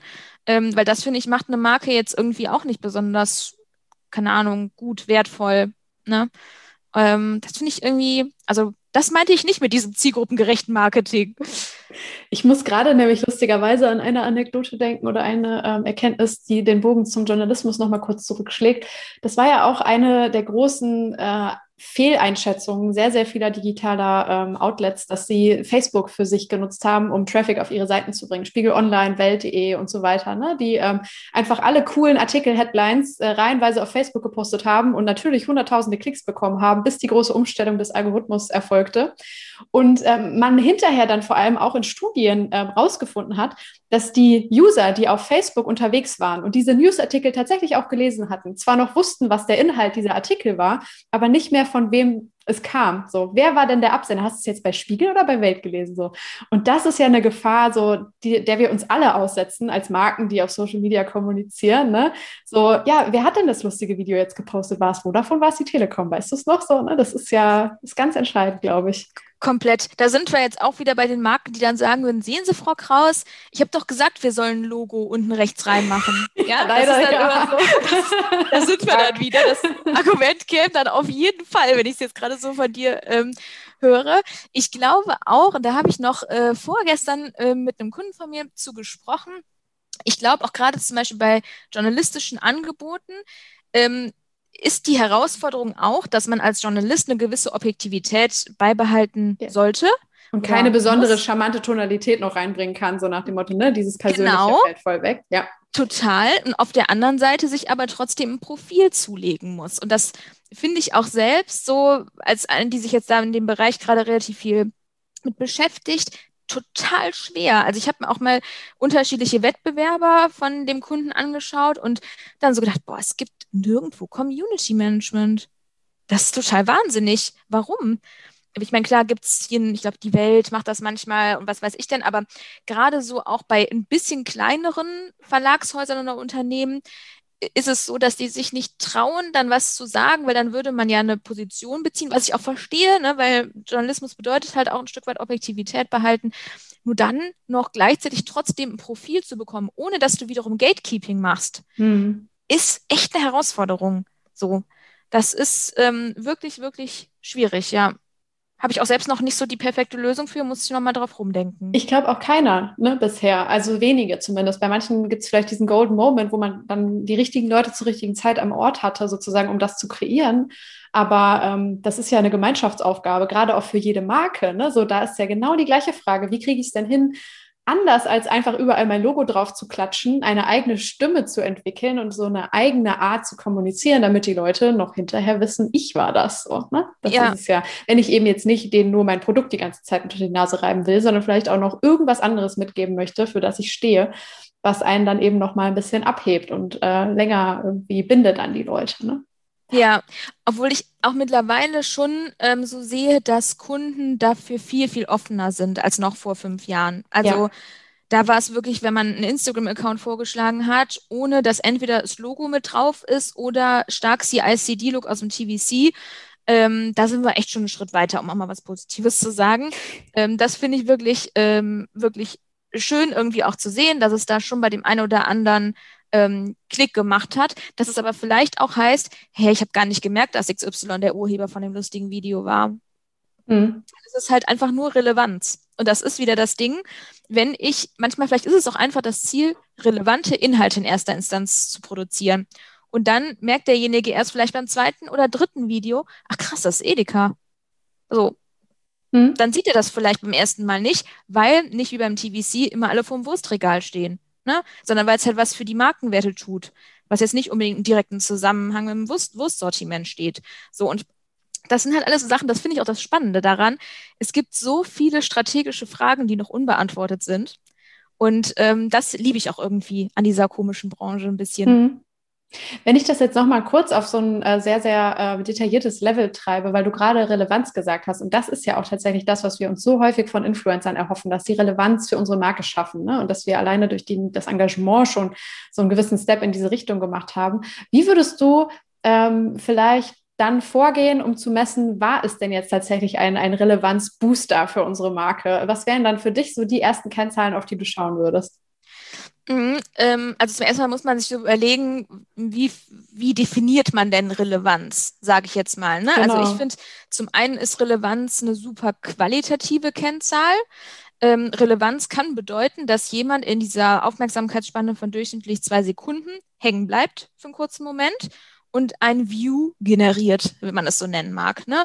Die nächste Ausbaustufe davon, das finde ich aber schon echt, das wird immer so belächelt, aber es ist so, mit einem Inhalt zu interagieren, das ist schon super viel Liebesbekenntnis, ja, so, weil man, das ist auch wieder mal so Old Story, aber man sieht jeden Tag so viele Inhalte und die Wahrscheinlichkeit, dass man da stoppt, das ist wirklich ein Gewinn. Das ist toll, ja, so und Deswegen, wenn äh, Kunden einem immer sagen, ja, äh, hier der, die letzte Stufe im Funnel, das ist dann der Kauf. ich meine, nee, nicht unbedingt. Es sei denn, ihr habt einen Shop bei Instagram, dann kann das sein. Ansonsten ist das vielleicht auch eher so ein Website-KPI. Ich finde zum Beispiel, die Königsklasse der KPIs ist, einer Marke zu folgen. Das heißt, eine, auch eine langfristige Bindung irgendwie zu erzielen oder auch ein Safe. Das wird zum Beispiel auch völlig, finde ich, underrated. Ne? Mhm. Ne? So ein gerade bei, wenn es so um so Ratgebersachen geht, man muss doch nur sein eigenes Nutzungsverhalten hinterfragen. Was mache ich denn, wenn ich einen Post sehe und der ist für mich nicht nur heute relevant, sondern nachhaltig relevant, weil ich ein DIY nachmachen will, weil das irgendwie eine Bodylotion ist, die ich meiner Schwester zeigen will, weil das irgendein Hautproblem, ich weiß nicht was alles, dann save ich das. Und das sind alles so Sachen, die sind nicht leicht, ne? das ist nicht leicht, viele Saves irgendwie zu generieren, aber es hilft doch auch nicht immer nach dem Kleinsten zu streben und dann einfach zu sagen, man geht nur auf Reichweite und dann feiert man sich dafür, dass die Dark Ad irgendwie, keine Ahnung, 20.000 Leute erreicht hat. So. Deswegen glaube ich, gilt es bei deiner Frage, wie würde man Relevanz messen, gilt es darum, diesen Funnel einfach mal richtig aufzusetzen ne? und ja. zu sagen, Relevanz kann sein, dass jemand kurz stoppt. Im nächsten Schritt ist Relevanz, dass derjenige damit interagiert. Und im nächsten Schritt, und das ist dann schon eine starke Markenbindung, ist, wenn er uns folgt. So. Um dann auch wieder zu sagen, wie viel ist uns denn ein Follow wert? Da sind wir wieder bei dem Thema, ne? da auch irgendwie mal eine Zahl dran zu machen, weil dann wiederum muss man auch nicht eine Mediaagentur fragen, ja, könnt ihr mal bitte äh, Budget planen, mal so Pi mal Daumen, sondern man kann dann sagen, alles klar, so viel ist uns ein Follower wert, ohne dass ich jetzt denke, dass Followerschaft eine super relevante Kennzahl ist, jetzt ja auch nur ein Beispiel. Und dann kann man rückwärts rechnen. Das ist nicht in die Zauberkugel gucken oder muss es nicht sein? Und genau, ich finde dann eben auch wichtig, so für sich seinen Tanzbereich sozusagen nochmal abzugrenzen. Was ist denn jetzt meine Benchmark für mich selber? So, da muss ich mich eben auch nicht an anderen unbedingt immer orientieren, sondern ne, was, was ist denn normalerweise das, was ich erreiche und kann ich beim nächsten Mal vielleicht noch ein bisschen besser werden? So, ne? Und dann schrittweise diesen Weg zu gehen. Das finde ich auch nochmal super wichtig, weil am Ende hast du dann deine Zahl stehen, 200 Saves meinetwegen und so, ist das denn jetzt was Gutes? Oder vielleicht sogar eine super niedrige Zahl, ne, so am Ende. Und äh, dann denkst du dir, ja, ist doch geiler Erfolg, 70 Leute, so, aber aber was ist es dann tatsächlich ähm, im, im, in the long run sozusagen? Und äh, was äh, sagt es überhaupt aus, wenn ich eine Zahl da stehen habe über den Erfolg oder Misserfolg? Ja, und dann auch nicht direkt die Frage zu stellen, ach so, aber wie viel hat denn Wettbewerber XY? Weil, da kommen wir wieder zum Thema Strategie zurück. Vielleicht ist es ja gar nicht die Strategie von dem Unternehmen, gerade super viele Saves zu bekommen, sondern die setzen wirklich einen Hauptfokus auf Reichweite. So, dann mhm. ist es, ist dieser Wert nichtig. Der ja. ist überhaupt nicht aussagekräftig. Deswegen immer vor der eigenen Haustür kehren. Sehr, sehr guter ähm, Rat insgesamt, finde ich. So erstmal ja. sein eigenes Game an den Start zu bringen. Finde ich super. Ähm, ich würde mich zur, ähm, zum Ende hin gerne noch mal so ein bisschen Richtung ähm, digitale Transformation äh, orientieren, weil das ja jetzt etwas ist, was du auch langfristig noch ein bisschen mehr für dich so äh, ausdefinieren möchtest. Ähm, ich finde, das ist auch eins dieser ganz schlimmen Buzzword-Kombination, Transformation, dann noch digitale Transformation, wo jeder was anderes drunter versteht. Und ich würde mal gerne so von dir hören, so was ist das für dich? Das bedeutet für mich, dass man Teil von einer Reise ist, beziehungsweise jemanden unterstützend bei dieser Reise zur Seite steht. So, das ist für mich, und das ist leider oft häufig noch was, was auf was ich treffe oder was ich sehe, das endet nicht damit, dass man dann ein Social Media Team hat. Ja, ähm, um mal ein Beispiel zu nennen. Das bedeutet auch, dass man nicht sagt, um Gottes Willen, Clubhouse, ähm, hier haben wir einen Social Media Manager, der einen Account aufmachen kann. Das kann das kurzfristig im Operativen bedeuten. Es braucht aber jemanden, der sagt, okay, warum ist Clubhouse jetzt relevant? Das ist eine Audio-App. Ähm, ja, wir haben ja immer mal wieder davon gesprochen, Audio, hier Podcast auch relevant. Das bedeutet, man muss sich die Frage stellen, in welchem Zeitrahmen kann ich mit welchen Maßnahmen mein Unternehmen voice ready machen? Muss ich das überhaupt? So. Und das sind alles so Versatzstücke, die sich nicht, und ich weiß, ich sage dieses Wort oft, aber es ist wirklich relevant, die sich nicht auf Mikrolevel aufhalten. Ja, das ist, man muss dann so ein bisschen Distanz mal auch zu sich selbst gewinnen. Und das geht häufig ehrlicherweise als externer Berater ein bisschen einfacher als jemand, der die ganze Zeit intern verstrickt ist zu sagen, hey, hier habt ihr einfach noch ganz, ganz viele Baustellen. Das ist gar nicht schlimm, aber ihr müsst mal das große Ganze wiedersehen und aus euren Töpfen rauskommen, um irgendwie zu gucken, alles klar, das Gericht braucht noch zehn Minuten, äh, das ist übrigens erst der Nachtisch und ähm, das muss aber schon ganz schnell auf dem Tisch stehen, weil die Gäste haben Hunger.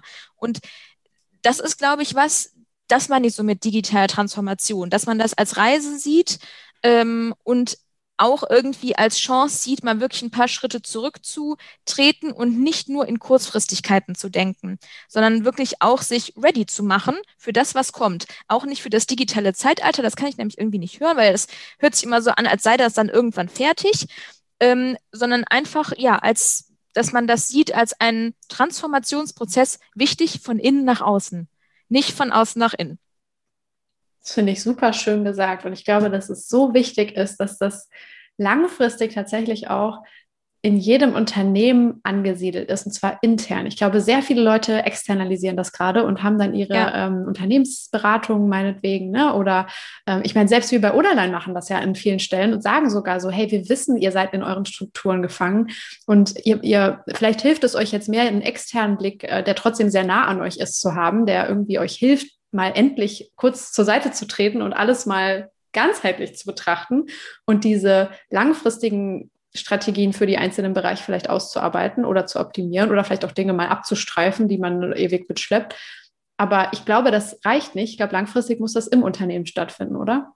Ja, das glaube ich auch. Ich sage auch nicht so, auf gar keinen Fall irgendwas outsourcen. Was ich aber ganz schlimm finde, ist, wenn man ist, ist eh was, was ich per se nicht mag, im Leben immer den bequemeren Weg wählen. Das wäre ja langweilig. Ähm, was man nicht passieren, was nicht passieren sollte, ist, wenn man selbst etwas nicht weiß, ist outzusourcen.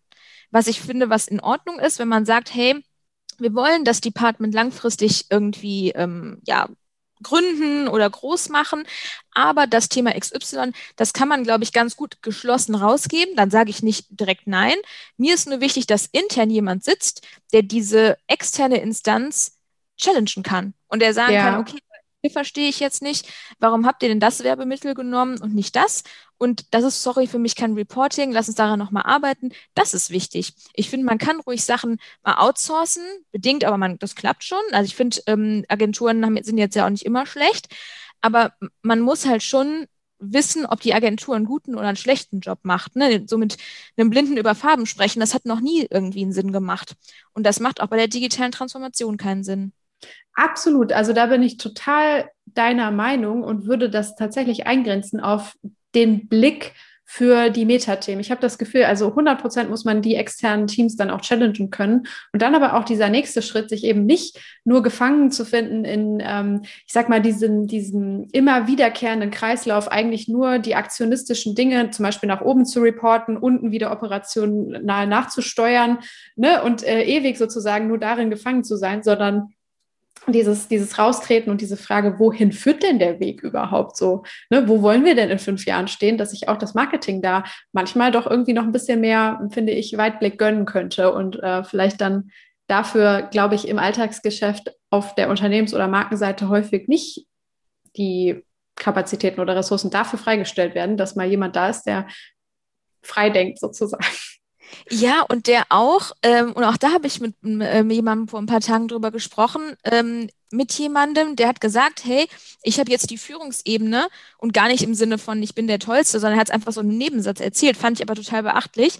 Er hat die Head-Off-Ebene zu einem Berater geschickt, also jeden einzeln, Und dieser Berater hat mit der Person oder dem Personen einen Dreijahresplan für diese Person im Unternehmen entwickelt.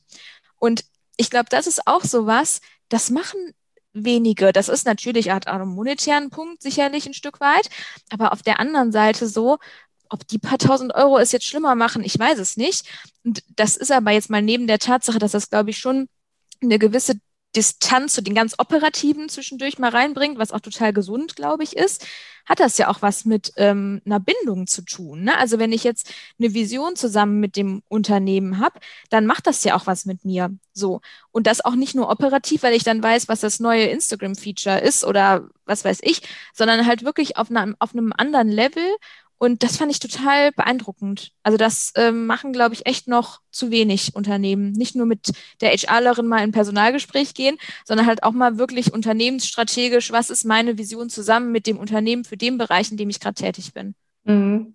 Ja, ich muss auch sagen, so aus eigener Erfahrung kann ich sagen, so du, du leistest selber einfach so das, das Maximale deiner Power oder, oder holst das meiste aus dir selbst heraus, wenn du dich ähm, ja, eingebettet fühlst. So wenn ne, der, der Weg deines Unternehmens mit äh, dem persönlichen Weg vielleicht so ein bisschen verflochten ist, übereinstimmt und wenn du dich darin wiederfindest.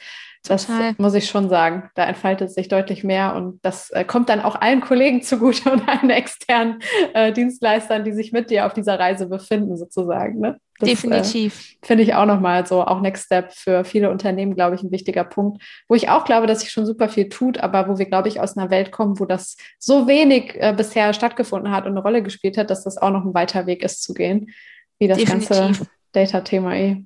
Ähm, zum Ende frage ich immer alle Gäste, wer ihre persönlichen Creator oder Influencer sind, sage ich mal. Vor allem Influencer, abseits von Creatortum. Vielleicht deine Thought-Leader oder die Menschen, die dein Denken manchmal anstupsen und so ein bisschen beeinflussen können. Mm, das ist insofern für mich schwierig zu beantworten, weil es für mich halt so unterschiedliche Influencer gibt und so ja. unterschiedliche Content Creator. Ne? Also ich habe zum Beispiel bei einem LinkedIn ähm, schaue ich mir fast echt jedes Content Asset von Dr. Theo Farm an, ähm, weil er nicht nur in LinkedIn Voice ist, äh, das auch übrigens völlig zu Recht, sondern weil ich nahezu kein Content Asset habe, was mich nicht interessiert.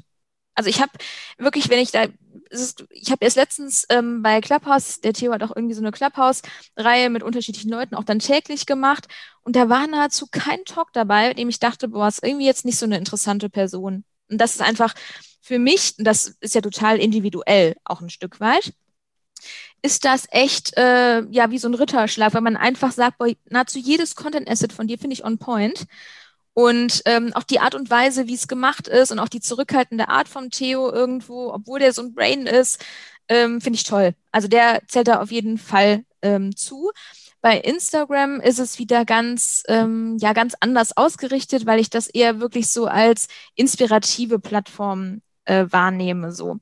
Ähm, und da finde ich auch, das ist auch wieder, jetzt würden ganz viele sagen, boah, nee, nervt. Aber diese, ich weiß auch ehrlicherweise gar nicht, wie sie ausgesprochen wird, Xenia Jones oder Ja, die jetzt in Paris so. lebt. Oh ja. Genau, wie das immer so ist, ja, alles, äh, alles Wunderbärchen, hat jetzt auch ihren eigenen Hund und lalala. Aber ähm, ich mag das irgendwie, dass sie nicht so richtig mainstreamig ist. Jetzt sagen mhm. wieder andere, ist sie total. Aber mir gefällt es irgendwie. Ich mag irgendwie auch diesen minimalistischen, minimalistischen Style gerne. Mhm. Und genauso gibt es aber auch ganz viele andere, die wieder in Sachen Sport eine Inspiration sind oder in Sachen Business. Die Anni, ich, ich könnte ganz, ganz viele nennen, die mich da tagtäglich ähm, inspirieren.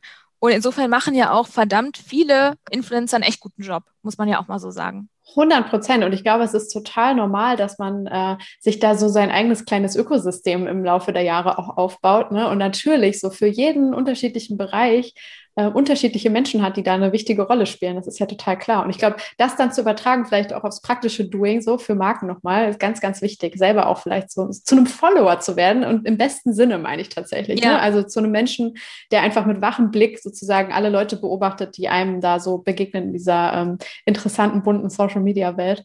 Aber ich kann äh, Theo auch nur unterschreiben, alle eigentlich, die du gerade genannt hast. Ähm, Theo war ja auch mal hier zu Gast im Podcast. Also ja. wer da reinhören möchte, ähm, der hatte äh, zwei äh, sehr, sehr spannende Folgen im äh, Juni. Ich weiß gerade nicht, welche Nummer es war, aber das werde ich auch nochmal in den Shownotes verlinken. Immer, immer wieder auch in seinen Podcast reinzuhören. Auf jeden Fall äh, gut. Und ich möchte auch noch kurz deinen Podcast erwähnen. Ihr habt ja tatsächlich äh, auch selber einen, ne? Heiße Luft, darüber haben wir noch gar nicht gesprochen. Richtig, ähm, genau. Du kannst gerne nochmal zum Ende hin einen kurzen Shoutout in diese Richtung machen, worüber ihr sprecht und ähm, den äh, Leuten vielleicht kurzen Eindruck davon geben, was man dort erwarten kann. Genau, also eigentlich geht es um ganz viel äh, von dem, worüber wir jetzt die ganze Zeit gesprochen haben, nämlich um heiße Luft, ja, ja. weil ähm, nicht nur mich, sondern auch meinen Co-Host Niklas Bräuch ähm, das genervt hat und immer noch nervt, dass man halt ganz, ganz viele, ob das jetzt ein Case ist oder, oder, oder, ist, das hat eigentlich nichts hinter, ne? Also wenn man einmal reinpiekst, dann platzt es. Und ähm, dem wollten wir so ein bisschen auf den Grund gehen und das eine oder andere Buzzword mal eben auf den Grill legen, um auch mal vielleicht an der einen oder anderen Stelle eine unbequeme Frage zu stellen. Und das ist zumindest der Anspruch für jede Folge. Manchmal ist es auch so, dass man einfach keine Reibungsfläche mit einem Gast hat. Dann finde ich es auch nicht, muss es auch nicht künstlich hergestellt werden. Ja. Aber bei dem einen oder anderen Gast, und das ist überhaupt nicht negativ gemeint, das ist ja auch ein Austauschen, ähm, lohnt es sich, ähm, mal reinzupieksen, weil, und das finde ich auch einen total schönen Moment, die eigene Meinung teilweise habe ich auch schon super häufig komplett verworfen. Also ich hab, mhm. bin teilweise in ein Gespräch reingegangen und hatte irgendwo auch ein Stück weit eine vorgefertigte Meinung zu was. Und nach dem Gespräch bin ich raus und dachte mir so, ey, das, die bist du echt nicht gerecht geworden. Also das, du hast die Person oder das, was die Person geschaffen hat, wirklich falsch eingeschätzt. Und das sind auch irgendwie so Momente, die liebe ich. Weil ich mir denke, okay, das ist jetzt zum einen natürlich ein total persönliches Learning ähm, von einem selbst, aber es zeigt einfach auch, auch irgendwie don't judge. So. Oh ja. Mhm. Ne, man weiß danach immer mehr und genauso beurteilen vielleicht Leute dich wegen eines Posts oder keine Ahnung, wegen irgendwas. Und ähm, ja, das machen wir bei Heiße Luft zweimal im Monat ich muss sagen, das liebe ich auch an Podcasts, dass man Menschen kennenlernt tatsächlich. Wenn man sich hinsetzt und mit denen eine Stunde oder länger redet, so, dann ist es einfach ein anderes Level, als ähm, wenn man sich auf LinkedIn schreibt oder nur Posts von jemandem liest. Das ähm, liebe ich auch immer wieder an diesem Format. Ich kann sagen, dass ich ähm, dich auf jeden Fall vorher, glaube ich, richtig eingeschätzt habe und dass du meine Erwartungen noch übertroffen hast und ich mich total gefreut habe, dass du im Talk warst. Vielen, vielen Dank. Danke dir. Es hat mir sehr viel Freude bereitet. Es ist immer schön, mit dir zu sprechen und war es auch dieses Mal wieder.